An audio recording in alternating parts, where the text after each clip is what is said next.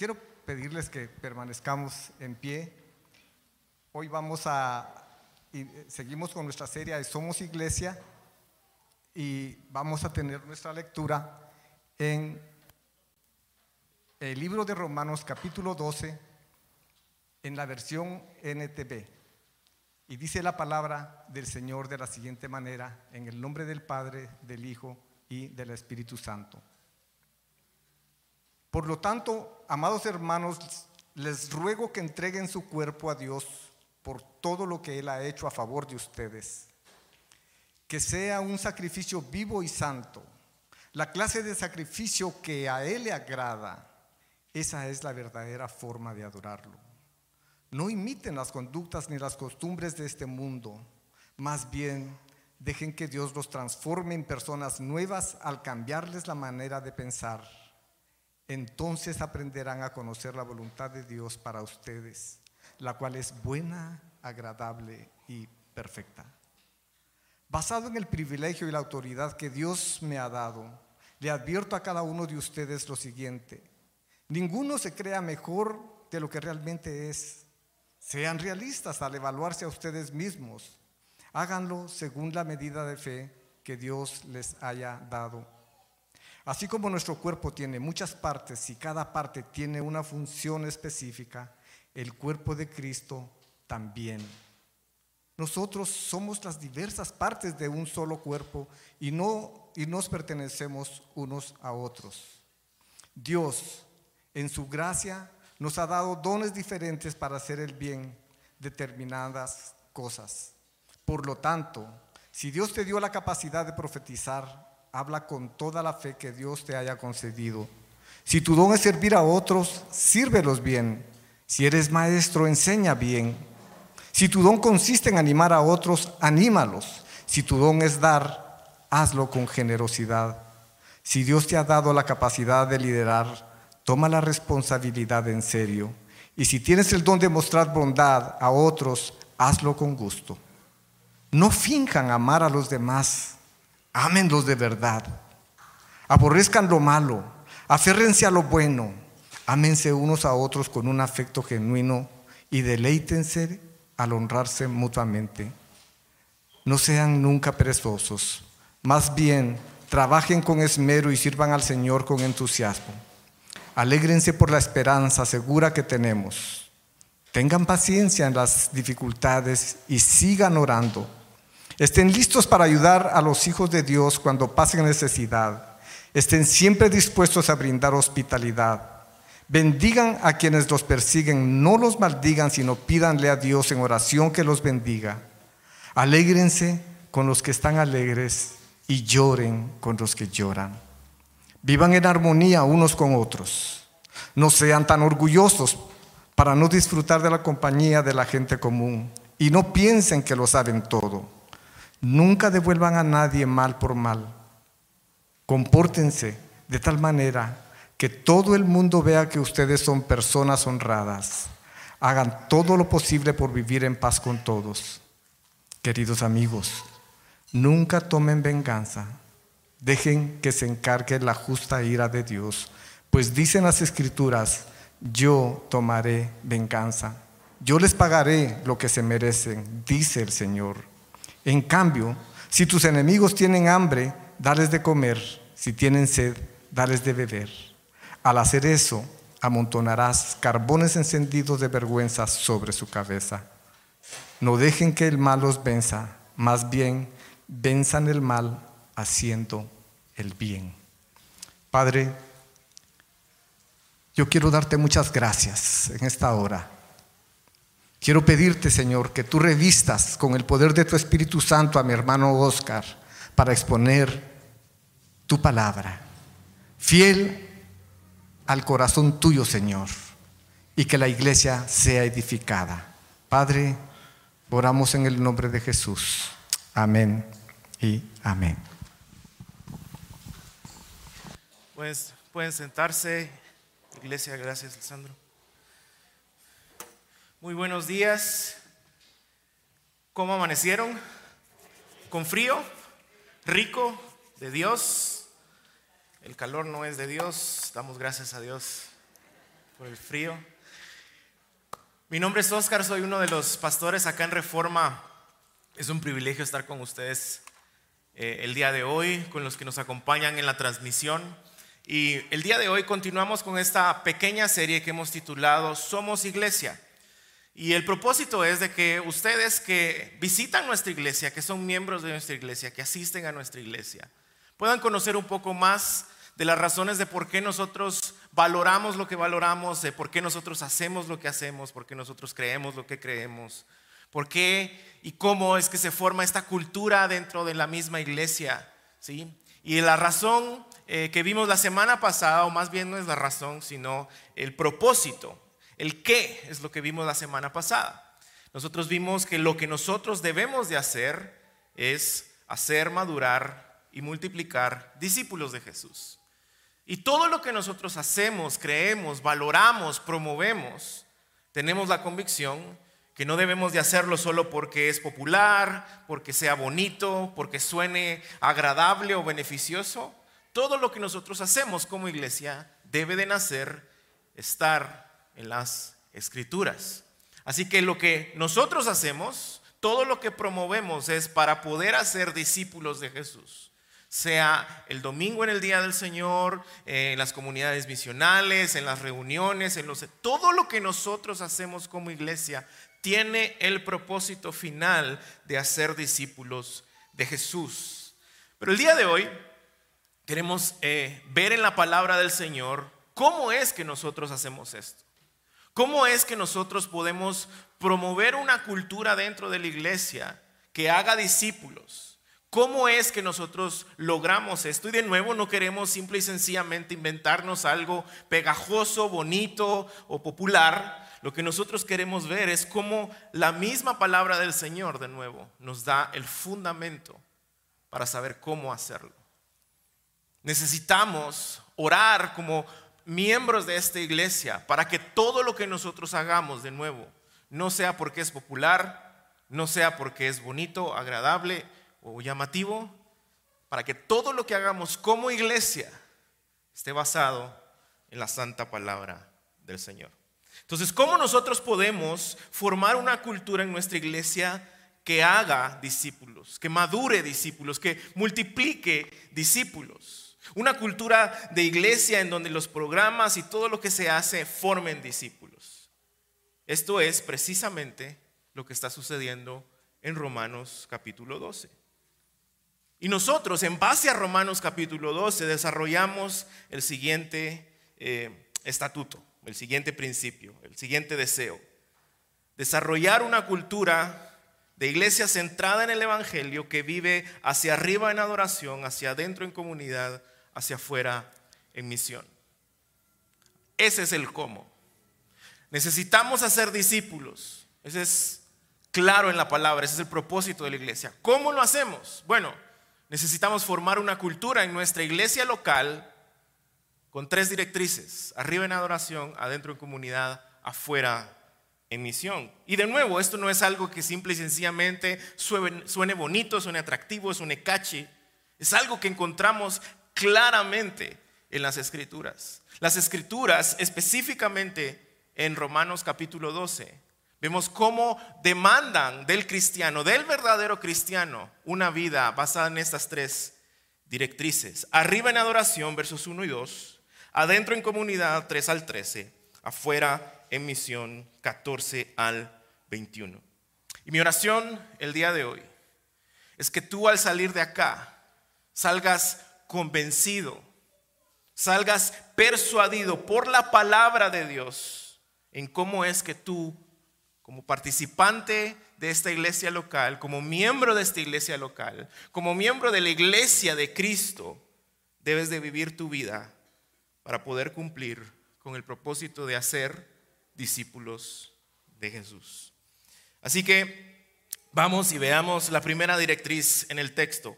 Hacia arriba en adoración, versos 1 y 2. Por lo tanto, amados hermanos, les ruego que entreguen su cuerpo a Dios por todo lo que Él ha hecho en favor de ustedes, que sea un sacrificio vivo y santo, la clase de sacrificio que a Él le agrada. Esa es la verdadera forma de adorarlo. En estos primeros dos versos, Pablo nos está dando el fundamento, el fundamento y esencia de lo que es vivir una vida cristiana que cumpla con el propósito de hacer discípulos. Cualquiera de nosotros podría decir, bueno, me gusta la iglesia, quiero participar, pero eso de hacer discípulos realmente no es lo mío. Y la palabra nos está enseñando desde la semana pasada que no es que sea lo tuyo o no sea lo tuyo. Ese es el propósito de la vida cristiana.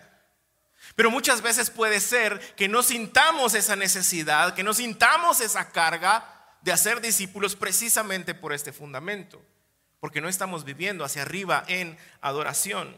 Como cristianos no podemos vivir nuestra vida hacia adentro en comunidad ni afuera eh, en, misión, que son los siguientes, las siguientes directrices, si no estamos principalmente viviendo hacia arriba en adoración. Pablo inicia el texto diciendo, por lo tanto, y la razón es porque esa es la segunda parte de la epístola de los romanos. Y en la primera parte él ha hablado verdades profundas acerca del Evangelio de la gracia de Dios. Él ha explicado qué es el Evangelio, qué es la justificación, cómo la santidad de Dios no eh, puede tolerar el pecado y cómo Jesús fue nuestra expiación, nuestra propiciación. Verdades profundas. Y después de explicarlo, ahora inicia esta segunda parte diciendo, por lo tanto, o en otras palabras, si ustedes entendieron esa primera parte, si ustedes entendieron esos primeros 11 capítulos, si ustedes entienden el Evangelio, si ustedes entienden la gracia de Dios, entonces deben de vivir una vida en adoración. Y esa vida en adoración, el apóstol Pablo la describe como sacrificios vivos.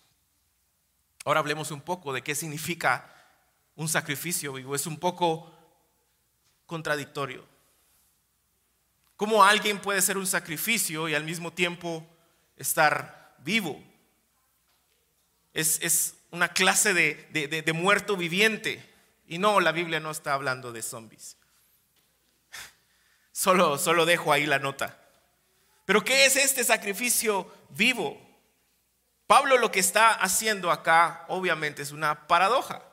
Su audiencia directa, original, griegos, romanos, hebreos, Estaban muy familiarizados con lo que eran los sacrificios en el templo, los sacrificios animales, especialmente en el tabernáculo, en el Antiguo Testamento.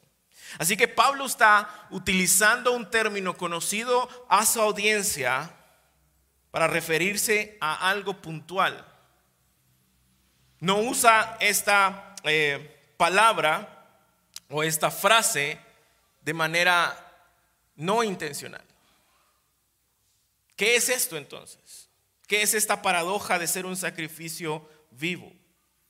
Lo que Pablo está diciendo no es obviamente que nosotros debemos regresar a los sacrificios del Antiguo Testamento, porque en los primeros 11 capítulos se ha explicado que ya no debemos de vivir bajo la ley y ha explicado la gracia de Dios en Cristo Jesús. Lo que Pablo sí está implicando con esta paradoja es que la vida del creyente de alguna manera tiene que matar algo, tiene que sacrificar algo. De hecho, el verbo de la palabra sacrificio en griego literalmente es matar. Pero ¿qué es eso que debemos de sacrificar? ¿Qué es eso que debemos matar? Un verdadero creyente vive para arriba en adoración, sacrificando y matando la idea, el deseo de que esta vida se trata de nosotros. Y a lo largo de este capítulo 12 es la intención de Pablo convencernos de esta verdad. La idea de que un verdadero creyente que vive para arriba en adoración está matando constantemente. Por eso, por eso dice vivo, no termina. Constantemente la idea de que esta vida se trata de nosotros. Matar la idea de que nosotros tenemos el derecho de vivir como nosotros querramos, matar la idea de que nosotros sabemos más que Dios, matar la idea de que Dios me debe algo, matar la idea de que nos pertenecemos a nosotros mismos. Es precisamente esto lo que dice eh, el texto, entreguen sus cuerpos. Y esto era muy raro, muy y a la vez muy familiar a, a su audiencia de nuevo. Recordemos que ellos, especialmente la filosofía griega, tenía una idea muy errada acerca de lo que era el cuerpo y lo vimos en nuestra serie anterior acerca de la teología del cuerpo. Nuestros cuerpos son el instrumento a través del cual Dios obra, a través del cual Dios nos usa. Nuestros cuerpos son los que interactúan con el mundo, sirven a otros, sirven a la iglesia, sirven a los de afuera. Nuestros pensamientos y sentimientos realmente no pueden llegar tan lejos si no obramos. Podemos tener los mejores sentimientos, los mejores deseos, pero es nuestro cuerpo el que Dios usa como instrumento para amar, para servir, para abrazar, para ir, para predicar, para hablar, para escuchar, para amar. La semana pasada vimos que todos somos discípulos. La pregunta es de qué o de quién. De la misma manera, esta semana podríamos argumentar que todos estamos viviendo como sacrificios vivos de algo o de alguien. La pregunta de nuevo es ¿de qué? ¿De quién? Sí, Señor, Dios, yo te quiero servir, pero es que amo demasiado a esta persona. Yo te quiero servir, yo te quiero obedecer, Señor, pero es que necesito el dinero. Yo te quiero amar, yo te quiero servir, Dios, pero es que de verdad no aguanto a este hermano. Yo te quiero obedecer, Dios, pero es que si tú conocieras a mi vecina, yo te quiero servir, yo te quiero obedecer, Dios, pero es que realmente yo no soy alguien que encaja en la iglesia. La iglesia no es para mí. Yo soy un errante espiritual que busca verdades profundas en soledad. Yo te quiero obedecer, Dios, pero ahorita mi trabajo me está exigiendo demasiado. Realmente no, no tengo tiempo para otros. Yo te quiero obedecer, Dios, pero mi salud es más importante. Tengo eventos del gimnasio el fin de semana. Tengo que estar ahí a las 4 de la mañana y luego después del trabajo a las 6 de la tarde.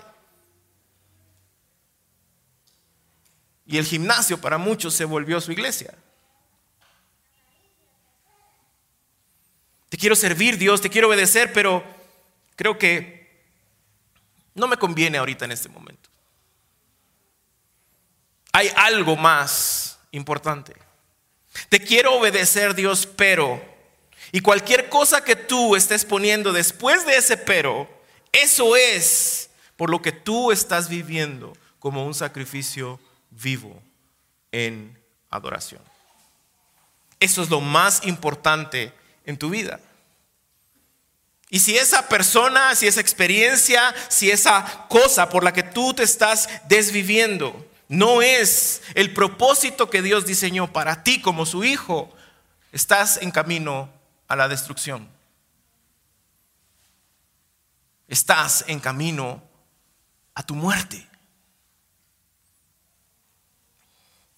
Cuando esas cosas, personas o experiencias terminen o te fallen, te vas a sentir en la ruina, te vas a sentir destruido, profundamente herido. ¿Por qué? Porque estas cosas no fueron diseñadas para que tú vivas como sacrificio vivo para ellas.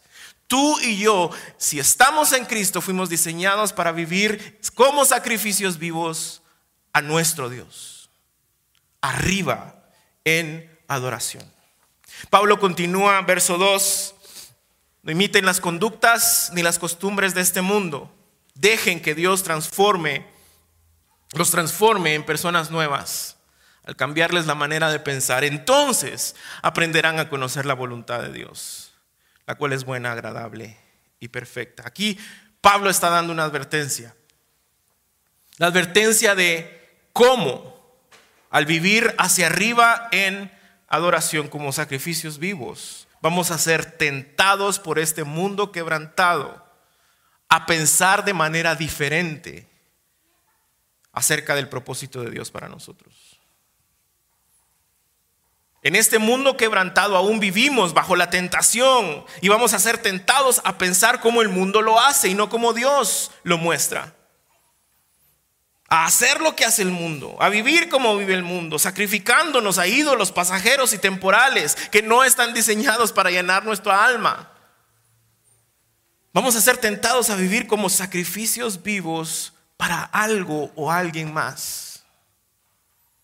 Y la única forma en que la cultura del mundo no va a poder envenenar la cultura de nuestra iglesia universal y local, es siendo transformado respecto a lo que nosotros pensamos acerca de las cosas que están allá afuera, acerca de lo que es verdaderamente importante, acerca de a quién verdaderamente debemos de rendir completamente nuestra vida. Y decir, Señor, aquí estoy, vengo a adorarte, vengo a decirte que tú eres lo único que necesito siendo transformados en nuestra manera de pensar respecto a lo que está afuera, respecto a las tentaciones, respecto a, lo valioso de las cosas, a lo pasajero de las cosas en este mundo. Nuestro trabajo, familias, finanzas, educación, relaciones, hobbies, cosas incluso buenas que Dios nos ha dado en gracia para disfrutar, pero por nuestro corazón pecaminoso las hemos vuelto un ídolo en nuestro corazón. Y a ese ídolo le rendimos culto y le adoramos viviendo como sacrificios vivos.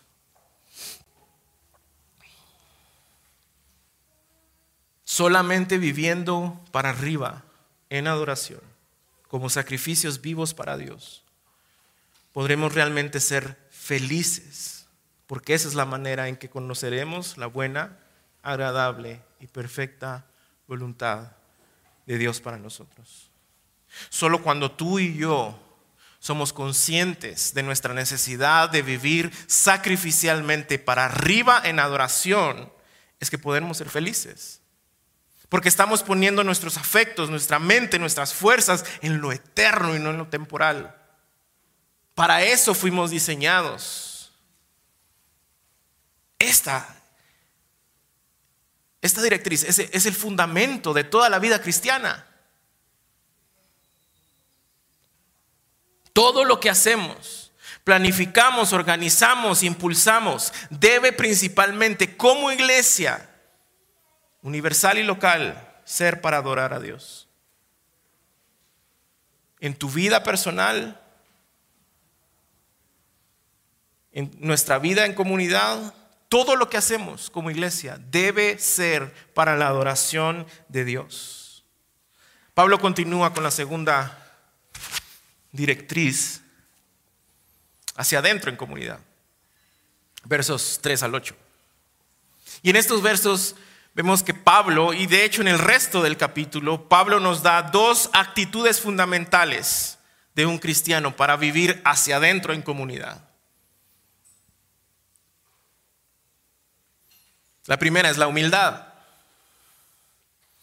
Verso 3. Basado en el privilegio y la autoridad que Dios me ha dado, le advierto a cada uno de ustedes lo siguiente. Ninguno se crea mejor de lo que realmente es. Sean realistas al evaluarse a ustedes mismos. Háganlo según la medida de fe que Dios les haya dado. Lo que Pablo está diciendo, es nadie puede vivir en una verdadera comunidad sin humildad. Nadie puede vivir en verdadera comunidad, en comunidad bíblica, con sus hermanos en la fe, sin humildad. Debemos ser realistas respecto a cómo pensamos de nosotros mismos. No debemos de pensar más de nosotros mismos, pero tampoco debemos de pensar menos de lo que realmente somos. Sean realistas. Y esto va en contra del pensamiento del mundo. Porque el mundo y las cosas temporales nos valoran en base a nuestros logros, en base a nuestras posesiones y posiciones. Somos aceptados o, podemos incluso sentirnos superiores cuando tenemos posesión, cuando tenemos posición, cuando hay logros, cuando hay prosperidad. Pero si fallamos y no tenemos ni posición ni posesiones, entonces podemos sentirnos inferiores, no aceptados y hasta rechazados. Así es como funciona el mundo, querramos o no querramos. Pero no es así como funciona el Evangelio. Y por eso dice, según la medida de fe, ese es, ese es el Evangelio. El Evangelio de la gracia de Dios nos dice que todos acá somos pecadores y merecemos la muerte. Pero, pero en Cristo hemos sido amados más allá de lo que podemos imaginar. En Cristo hemos sido aceptados como nunca nadie nos va a aceptar. Amados por la gracia de lo que Cristo hizo en la cruz del Calvario. Eso significa humildad bíblica, reconocer quiénes somos realmente en Cristo. No, no, no con el mundo, sino en Cristo. Entonces, reconociendo eso, podremos edificarnos y servirnos bien, como iglesia, como hermanos, verso 4. Así como nuestro cuerpo tiene muchas partes y cada parte tiene una función específica, el cuerpo de Cristo también. Nosotros somos las diversas partes de un solo cuerpo y nos pertenecemos los unos a los otros. Acá Pablo está haciendo una comparación bastante común en sus escritos, comparando a la iglesia con un cuerpo. Lo hace en Corintios, lo hace en Efesios, en todos sus escritos Pablo hace esta comparación. Y lo hace en este caso para enfatizar el hecho de que hay diversidad en medio de la unidad, que somos un solo cuerpo, pero todos tenemos funciones diferentes. Un cuerpo en donde, debido a la humildad genuina, cada miembro entiende quién es y cuál es su rol dentro del cuerpo de Cristo, sin sentirse más importante o menos importante. En otras palabras, una mano no se siente más que el ojo y el ojo no se siente menos que la mano. Porque tenemos una humildad bíblica basada en el Evangelio, realista, nadie puede sentirse más que el otro. Y nadie debe de sentirse menos que el otro. La humildad es necesaria para poder vivir en comunidad usando los dones que Dios nos ha dado para poder servir a nuestros hermanos. Sin sentirnos más, sin sentirnos menos. Y es entonces que en el verso 6 el apóstol llega a los dones y cita siete dones que Él ha dado, vean el verso 6, ¿ha dado en qué? En gracia. Todo está basado, todo el texto está amarrado con la gracia del Evangelio, desde el inicio hasta el final en gracia. No es porque tú lo merezcas, no es porque tú seas bueno, no es porque desde la eternidad pasada Él dijo, wow, cuánto necesito a Pedrito, este cuate sí sería genial que se viniera a mi bando, entonces le voy a dar un par de dones para que Él lleve y sea la estrella. No. Basado en la gracia quiere decir que ni tú ni yo merecemos absolutamente nada, pero en su misericordia él nos ha dado dones. ¿Pero con qué propósito? Para vivir hacia adentro, en comunidad, servirnos los unos a los otros. Y no voy a listar detenidamente los siete, creo que no es el propósito del texto hacerlo. ¿sí? Él los está listando nada más. Son profetizar con fe. Profetizar, en resumidas cuentas, quiere decir hablar la palabra de Dios, hablar lo que Dios ya reveló en la escritura. Los profetas en el Antiguo Testamento no tenían la escritura, Dios se la reveló, así dice el Señor. Y luego ese oficio pasa a apóstoles en el Nuevo Testamento, Dios les revela la escritura. De ciertos digo, esta es la palabra del Señor. Hoy en día, el don, no el oficio, el don de profetizar es hablar lo que aquí está escrito.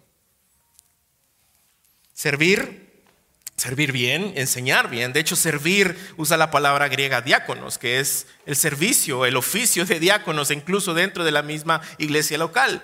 Servir, ministrar, suplir las necesidades de nuestros hermanos. Y dice, háganlo bien, enseñen bien, animen, den generosamente. Si están con el don de liderar o de presidir, háganlo con responsabilidad. Sean bondadosos, con gusto, con alegría. Y algo importante respecto a lo que Pablo está mencionando es que no solo son dones para líderes y pastores. Él está hablando acá de su cuerpo. Él está acá hablando de que este es el cuerpo con diferentes dones y estos son los dones. Y es debido a eso que vemos en el texto claramente que los dones entonces son dados primordialmente para beneficio del cuerpo. Pero esto no puede suceder si no estamos viviendo primeramente para arriba en adoración como sacrificios vivos, pensando en los demás antes que en nosotros. Alguien que no ve primero hacia arriba en adoración y que no vive como sacrificio vivo, siempre va a usar sus dones primariamente para su agenda, para sus propósitos, para sus sueños y planes. Y Dios no está prohibiendo que lo hagas, pero te está diciendo que los dones primordialmente fueron dados para que sirvas a otros, para que ames a otros, para que cuides a otros. No son para tu agenda, no son para tu crecimiento, no son para tu negocio, no son para tu fama, es para servir a otros. Filipenses 2, capítulo 3. No sean egoístas. No traten de impresionar a nadie, sean humildes, es decir, considerando a los demás como qué? Mejores que ustedes. Sí, pastor, pero es que no conoce a, a mi suegra. Pastor, usted no conoce al vecino. Pastor, usted no conoce a mi hermano, a, mi, a mi cuñada, a mi mamá, a mi vecino. Aquí no veo una cláusula y no creo que la encontremos en toda la Biblia. Consideren a los demás como mejores que ustedes. No se ocupen solo de sus propios intereses, sino también procuren interesarse en los demás. Tengan la misma actitud de Cristo. Todo está basado en el Evangelio. ¿Estamos nosotros sirviendo, amando, cuidando a otros hacia adentro en comunidad con el propósito de hacer discípulos? ¿O estamos nosotros usando los dones que Dios nos dio de, de, liderar, de servir, de profetizar, de animar, de ser bondadosos y generosos para nuestro propio beneficio? Primera de Juan 4:12. Si alguien dice, amo a Dios, pero odio a este creyente esa persona es mentirosa. Pues si no amamos a quienes podemos ver, ¿cómo vamos a amar a Dios que no lo vemos? Vivir hacia adentro en comunidad requiere que seamos sacrificios vivos, matando nuestros propios intereses, viviendo en humildad al poner los intereses de otros antes que los nuestros. De esa manera podemos hacer discípulos verdaderos de Jesús. No seguidores de la iglesia, no fanáticos de un movimiento, verdaderos discípulos de Jesús. La segunda actitud necesaria para poder vivir hacia adentro no solo es la humildad, sino también el amor, verso 9. No finjan amor a los demás, ámenlos de verdad, aborrezcan lo malo, aférrense a lo bueno, ámense los unos a los otros con un afecto genuino y deleítense al honrarse mutuamente. No sean nunca perezosos, más bien trabajen con esmero y sirvan al Señor con entusiasmo. El amar es la marca esencial de un verdadero creyente. El amar sacrificial y desinteresadamente es la marca de un verdadero creyente. Pablo ha afirmado juntamente, explicando los dones que deben de amar. Y esa es la máxima de 1 Corintios. 1 Corintios 13. Si yo hablo en lenguas humanas y angélicas, pero no tengo amor, he llegado a ser como un metal que resuena, un címbalo que retiñe. Estoy haciendo bulla nada más. Ningún efecto. Y si tuviera el don de profecía y entendiera todos los misterios y todo el conocimiento y si tuviera toda la fe para, para poder trasladar montañas, pero no tengo amor, nada soy. Y si diera todos mis bienes para dar de comer a los pobres y si entregara mi amor para ser quemado, pero no tengo amor, de nada me aprovecha. La humildad, el amor son el fundamento del servicio al prójimo. Y no solo eso, son el testimonio al mundo también de lo que es una verdadera iglesia, de quién es un verdadero cristiano. Pero estas actitudes de nuevo nacen de entender el Evangelio de la gracia de Dios. ¿Quién es y qué hizo Jesús? Juan 13, 34. Así que ahora les doy un nuevo mandamiento. Ámense los unos a los otros tal como yo los he amado. Ustedes deben de amarse los unos a los otros. El amor que tengan el uno por el otro es la prueba ante el mundo de que son mis discípulos. Sí, pastor, pero es que insisto, usted no lo conoce, usted no la conoce. No hay cláusulas. Alégrense, verso 12, por la esperanza segura que tenemos. Tengan paciencia en las dificultades, sigan orando. Estén listos para ayudar a los hijos de Dios cuando pasen necesidad. Estén siempre dispuestos a brindar hospitalidad. En medio de las dificultades, en medio de las necesidades, dice, oren, oren, actúen. No dice solo oren, dice actúen y oren. En medio de las dificultades es donde podemos pacientemente alegrarnos orando para afirmar y agradecer la esperanza del futuro que tenemos en Cristo. En medio de las dificultades yo puedo no solo servir y actuar, sino devorar, dice Pablo, para con gozo recordar cuál es el futuro que nos espera para traer esperanza. Verso 13, ahora de manera práctica, contribuyendo a las necesidades de los santos, practicando la hospitalidad. No sean solo espirituales y oren, actúen. Mostramos amor al prójimo orando y siendo generosos, proveyendo para las necesidades de otros, abriendo nuestra casa para otros, incluso para extraños generosos con todo aquello que Dios nos ha dado, generosos con todo aquello que, eh, que no es nuestro. Generosos, deja que eso caiga en tu corazón, por favor iglesia. Deja que esto penetre tu corazón. Debemos de ser generosos con todo aquello que no es nuestro. Pero porque no hemos transformado nuestra mente en el Evangelio, seguimos pensando como piensa el mundo. Esto es mío. Esto es mío. E, esto es lo que yo merezco, esto es lo que yo quiero. Dios nos ha dado todo lo que tenemos con un solo propósito, su gloria y el bienestar del prójimo. En Mateo 25 Jesús estaba entregando la, la herencia del reino a sus verdaderos hijos. Y, les dice que ellos mostraron amor a Jesús. Y ellos preguntan, pues si nunca te vimos. Y él responde, tuve hambre, me dieron de comer, tuve sed, me dieron de beber, me cuidaron y me vistieron. El mismo Jesús también dice en los evangelios, y porque lo hicieron con ellos, también lo hicieron conmigo. Vivir hacia adentro en comunidad no se trata solamente de sentimientos y pensamientos, se trata de vivir accionando de manera práctica, con humildad, en amor hacia nuestros hermanos. Si queremos fomentar, si queremos eh, eh, formar, si queremos desarrollar, si queremos eh, enseñar, si queremos vivir en una cultura de una iglesia sana, de una iglesia saludable, centrada en el Evangelio, que hace discípulos de Jesús, debemos de vivir para arriba en adoración, para adentro en comunidad. Tercera directriz, 14 al 21. No solo arriba, no solo adentro, sino hacia afuera en misión.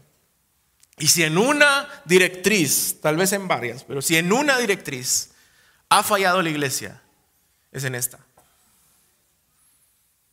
Conozco personalmente y sé de muchas iglesias que con un corazón muy sincero, todo lo que hacen lo hacen para el Señor en adoración. Se aman, se sirven, proveen para las necesidades de los, de, los hermanos, pero fallan al momento de vivir y entender su vida misional. Creen que están o deben pelearse con el mundo o ignorar al mundo. Pero no sabemos cómo relacionarnos con el mundo, no, no sabemos cómo ser representantes de Dios en el mundo. Sí, nuestra ciudadanía no es de este mundo, pero vivimos en este mundo. Y la escritura nos llama a bendecir, a trabajar por el bienestar de nuestra ciudad, por el bienestar de Misco, por el bienestar de Guatemala, la capital, por el bienestar de los demás departamentos. Pero muchas veces vivimos una vida tan fuera de la realidad que somos una cosa aquí cuando estamos reunidos en esta bodega como iglesia y cuando llegamos al trabajo no sabemos cómo vivir nuestra fe. Cuando estamos en la escuela no sabemos cómo vivir nuestra fe. Y eso es lo que se requiere para ser una iglesia que haga discípulos, generar esta cultura con tres directrices, arriba, adentro y afuera. Verso 14 empieza dando el fundamento de lo que es vivir hacia afuera. Dice, bendigan a los que los persiguen. ¿Cuántos dicen amén? ¿Se dieron cuenta? ¿Cuántos dicen amén? sí, que la risa nerviosa. ok, Pablo. Todo iba bonito. Todo iba muy espiritual, muy práctico. Pablo, qué buen mensaje estás escribiendo en Romanos 12, pero, pero al que me persigue. Pero el problema realmente no es con Pablo. Pablo realmente solo es el mensajero. Este mensaje viene de Dios mismo, Jesús mismo. Ustedes, dice Mateo 5, ustedes han oído que la ley dice, ama a tu prójimo y odia a tu enemigo. Pero yo, ¿saben qué? Les voy a subir la barra. Les voy a seguir haciendo conciencia de su necesidad de un Salvador, porque ustedes no lo pueden hacer solos. Les voy a subir la barra. Amen a sus enemigos. Ora por los que te persiguen. De esta manera estarás actuando como qué? Un verdadero. Verdadero. Guatemala sigue y seguirá llenándose de congregaciones. Guatemala sigue y seguirá siendo un país sumamente religioso, pero no verdaderamente cristiano. ¿Y saben por qué? Por esta directriz. No solo porque no amamos al enemigo, no solo porque no bendecimos, sino porque nos hemos olvidado por completo de las necesidades de la gente fuera de la iglesia. Hemos olvidado e ignorado al huérfano, a la viuda, al necesitado. Y mientras más tenemos como iglesia, más queremos como iglesia. Esta, bendecir, es la base de poder vivir en misión. Bendecir significa invocar la gracia de Dios sobre alguien. Ok, ok. O sea que Pablo me está diciendo que cuando alguien me persigue, sea literalmente o por lo que yo pienso, por lo que yo creo, tengo que invocar la gracia de Dios sobre él. Sí, eso está diciendo, pero no solo eso. Sigue diciendo, y no los maldigan. Porque muchas veces probablemente no vamos a agarrar un bate y a responder a quien nos está persiguiendo. Pero ¿qué pasa en nuestra mente? Ojalá encontres a tu tata ahí más adelante. Eso es muy chapín para los que nos están viendo. Si, tienen alguna duda, escríbanos. Ojalá haya alguien se las cobre contigo. No hacemos nada físicamente, pero ¿qué pasa en nuestro corazón? Pecamos. Eso es lo que está diciendo precisamente Jesús en Mateo 5. No es lo que ustedes hacen, es lo que ustedes piensan, sienten. Es su corazón el problema. Bendecir significa invocar la gracia de Dios sobre alguien. No solo debemos de bendecirlos, dejar de maldecirlos. Ok, bueno, está bien, pero ahí no se acaba. Bendigan, no maldigan, oren por ellos. Pablo.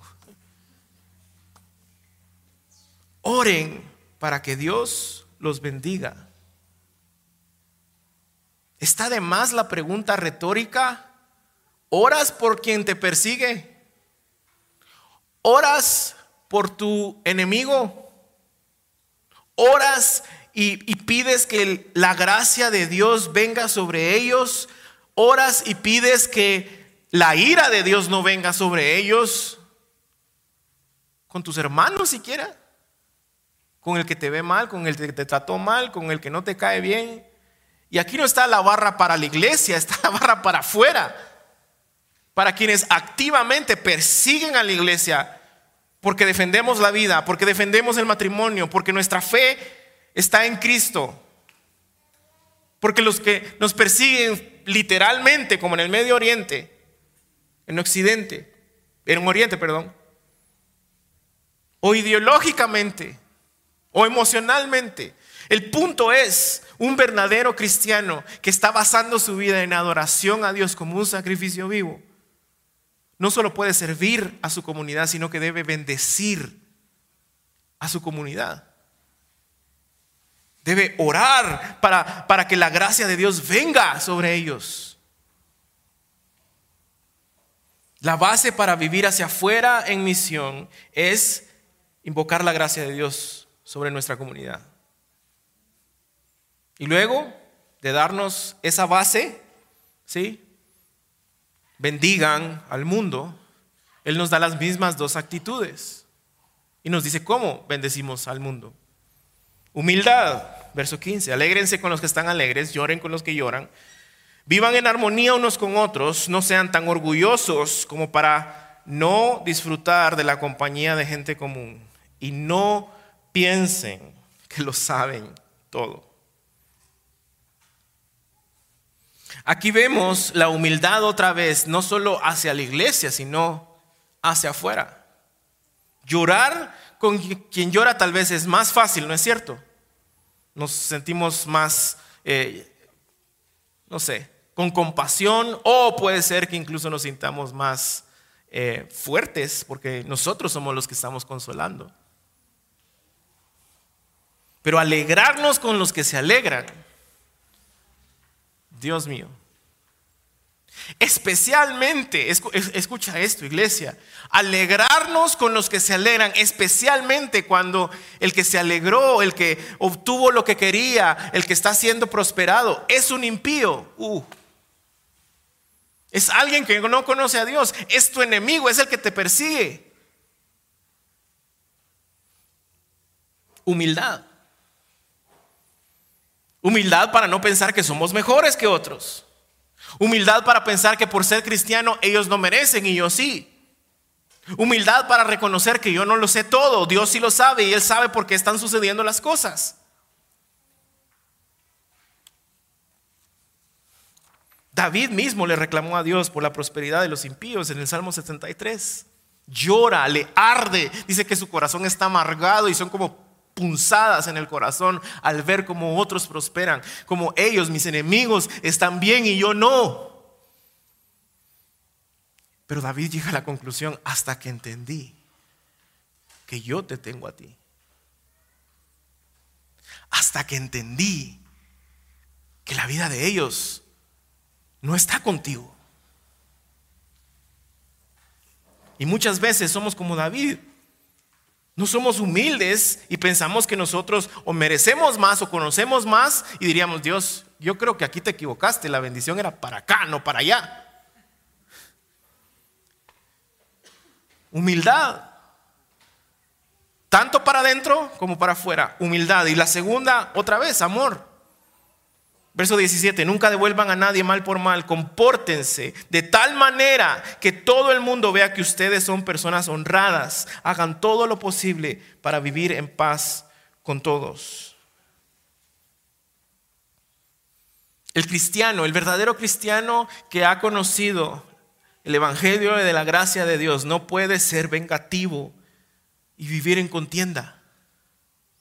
Lo, voy a repetir. El verdadero cristiano, aquel hombre o mujer que ha conocido verdaderamente la gracia del Evangelio de Dios, no puede vivir con pensamientos y sentimientos de venganza o en contienda. ¿Por qué? Porque entendemos que nuestra misión en este mundo es ser un representante de aquel que nos amó incondicionalmente, aún siendo enemigos de Él.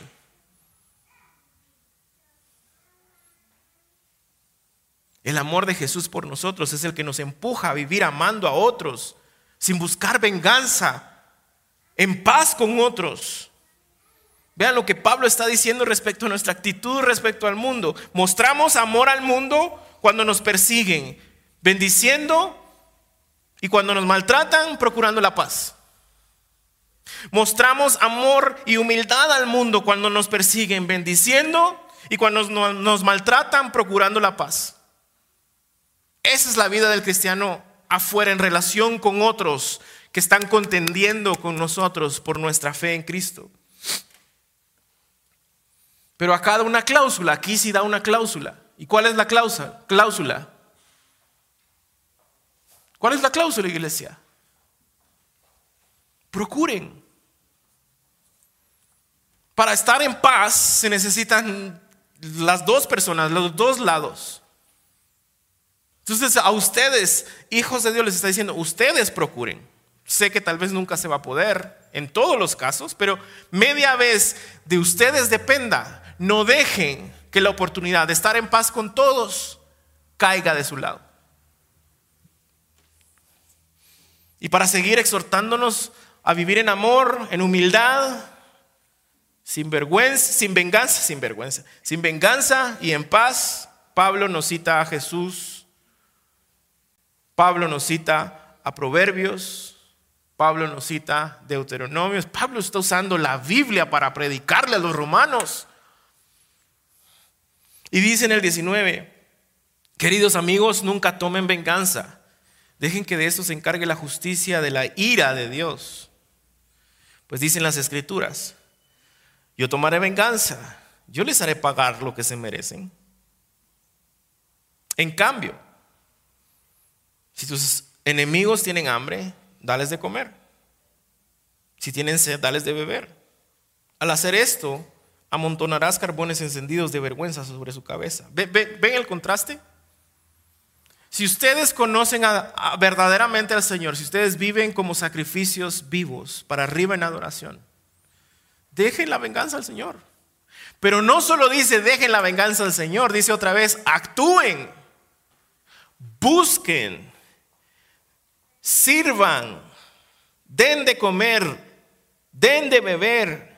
¿Por qué? Porque van a amontonar carbones encendidos de vergüenza. ¿Y saben qué es amontonar carbones encendidos de vergüenza en su cabeza? ¿Recuerdan la historia de Saúl y David? David amaba a Saúl. Pero de repente Saúl lo empieza a perseguir, lo quiere matar y es toda una trama, una, una trama profunda e intensa. Y de repente está en la cueva. ¿Y qué hace Saúl? Entra y no lo ve. ¿Y qué oportunidad tiene David en ese momento? De, matarlo, de acabar el drama. De hecho le dice, ahí está, dale, mátalo, tronátelo.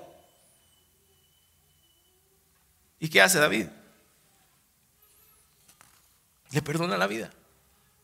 Le corta un pedazo de su manto y luego se lo enseña desde el otro lado de la montaña. Mira, pude hacerlo.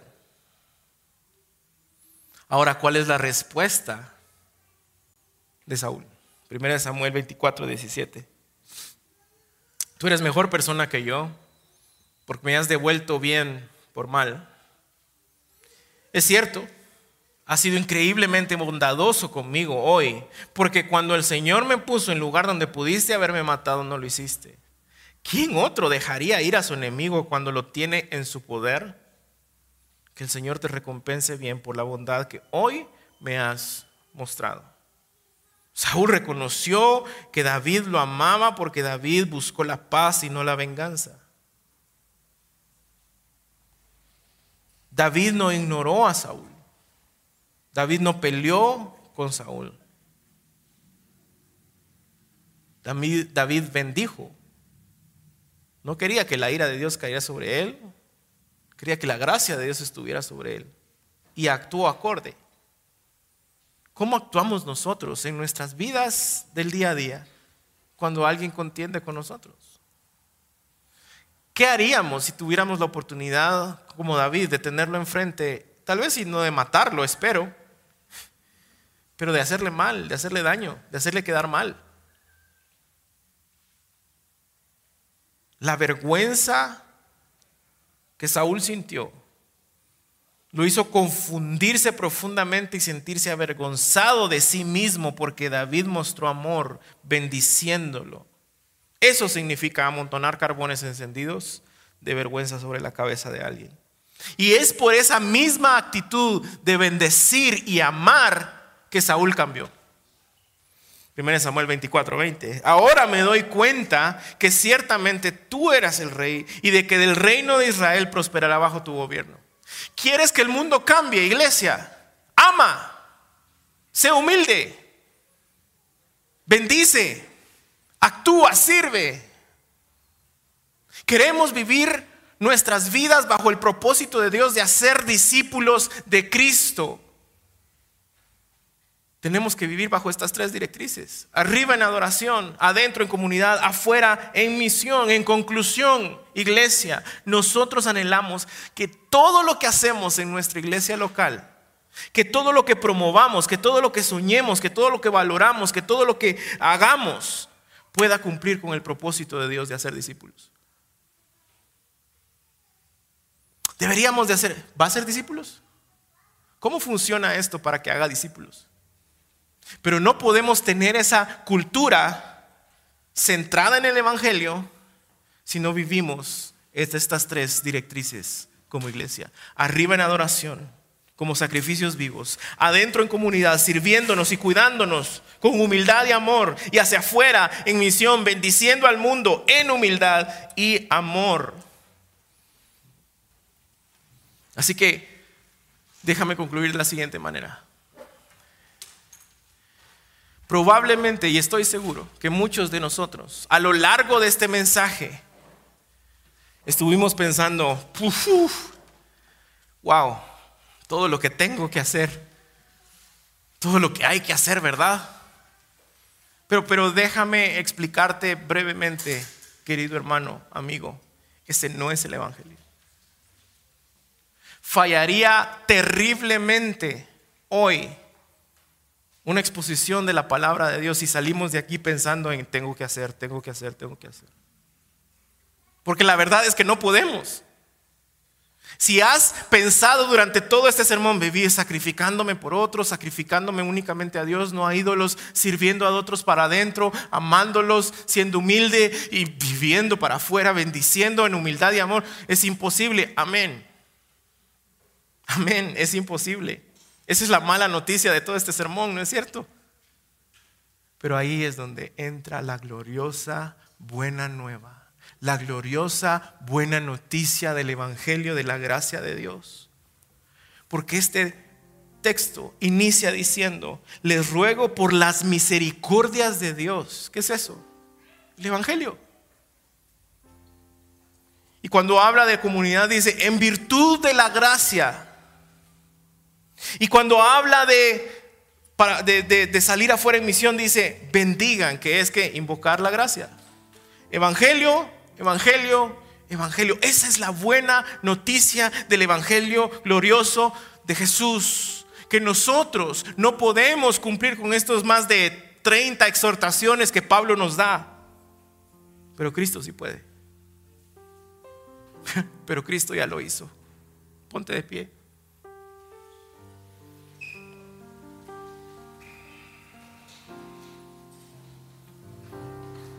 Cuando tú y yo pensamos esto es imposible, estamos en lo correcto porque por nuestra propia naturaleza, nuestro corazón caído, no podemos vivir como sacrificios de adoración. No podemos servir y cuidar a nuestros hermanos. No podemos bendecir al mundo en humildad y amor. Pero Cristo ya lo hizo. Él fue el sacrificio perfecto que no solo apaciguó la ira de Dios, sino que nos llamó a Dios, que nos adoptó a su familia. Él fue la humildad perfecta porque no consideró ser igual a Dios para algo en lo cual Él se podría aferrar ahí arriba y decir, no, no voy a ir. En humildad y por amor vino a morir una muerte y muerte de cruz. Él es quien nos amó primero. Él es quien amó sacrificialmente y ama y cuida sacrificialmente a su iglesia, a su novia. Es únicamente estando en Cristo. Es únicamente siendo un verdadero hijo de Dios en la fe que nosotros podemos vivir de esta manera. Y que entonces los Saúles o el mundo van a decir, hmm, tenían razón. El, el reino de este rey que proclaman es cierto.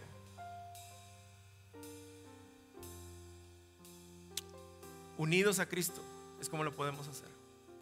Él a través de nosotros, por el poder de su Espíritu Santo, a través de su palabra.